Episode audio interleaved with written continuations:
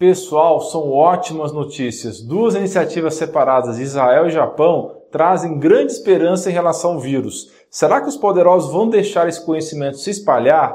Acompanhe até o final e chegue às suas próprias conclusões.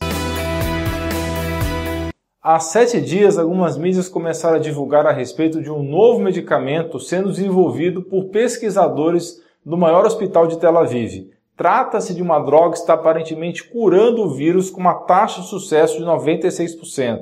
30 pacientes com casos moderados ou graves do vírus receberam a nova droga Exo CD24, desenvolvida pelo professor Nadir Arber do Centro de Prevenção de Câncer de Ishilov.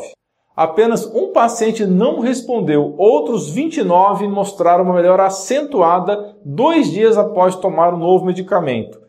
Esse novo remédio é baseado em exossomas. Quem quiser saber o que raios é exossomas, assista ao meu vídeo que vai aparecer aí no card no canto superior esquerdo. É um vídeo que eu publiquei meses atrás e que fala bem sobre o enorme potencial terapêutico dessa tecnologia. Bem, voltando ao assunto, o professor Arber diz que o tratamento é eficaz e barato. Gente, essa combinação de palavras em geral não é bem aceita pela grande mídia e pelos multibilionários em geral. É só você ver o que vem acontecendo com o chamado tratamento precoce. Aliás, se você não assistiu, assista meu vídeo sobre o assunto no card. Bem, o medicamento israelense é administrado por via inalatória, igual ao bicarbonato que eu falei em outro vídeo, e é feito uma vez ao dia em procedimento que dura apenas alguns minutos. E isso durante cinco dias. Os 29 que melhoraram após tomar o medicamento conseguiram alta do hospital 3 a 5 dias depois. Pessoal, de moderado a grave, a alta em 5 dias. Se isso puder ser replicado, isso é muito significativo. E antes que alguém diga que isso é fake news, isso foi publicado em um jornal israelense. O link está na descrição. Então fiquem atentos, acompanhem sobre isso na internet, porque é bem provável que você não vai ouvir sobre isso no Plim Plim.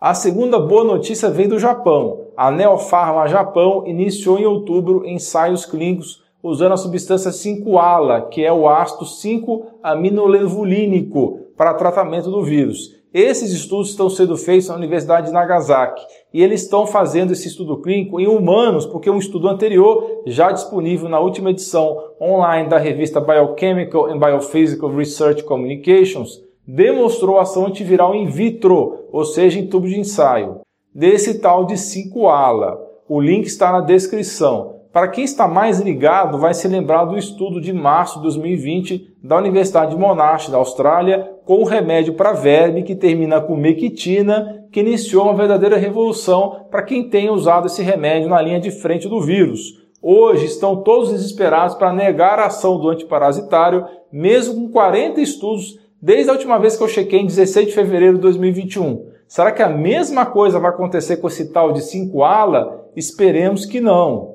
Bem, pessoal, em nenhum momento eu estou dizendo que esses achados são definitivos. São informações promissoras que precisam ser replicadas e rechecadas várias vezes. Não é o mesmo que ocorre com o antiparasitário, já mal falado nas mídias, que, como eu disse, última vez que eu chequei, já eram 40 artigos publicados. Bem, não deixe de acompanhar o canal para mais novidades e para isso é fundamental que vocês assinem o canal e ative o sininho para ser avisado dos novos vídeos. Nos vemos em breve. Não se esqueça de dar um joinha nesse vídeo, compartilhar com seus amigos e familiares e clicar em inscrever-se para que você e sua família atinjam excelência em saúde. Você é fera! Um grande abraço e um beijo no seu coração.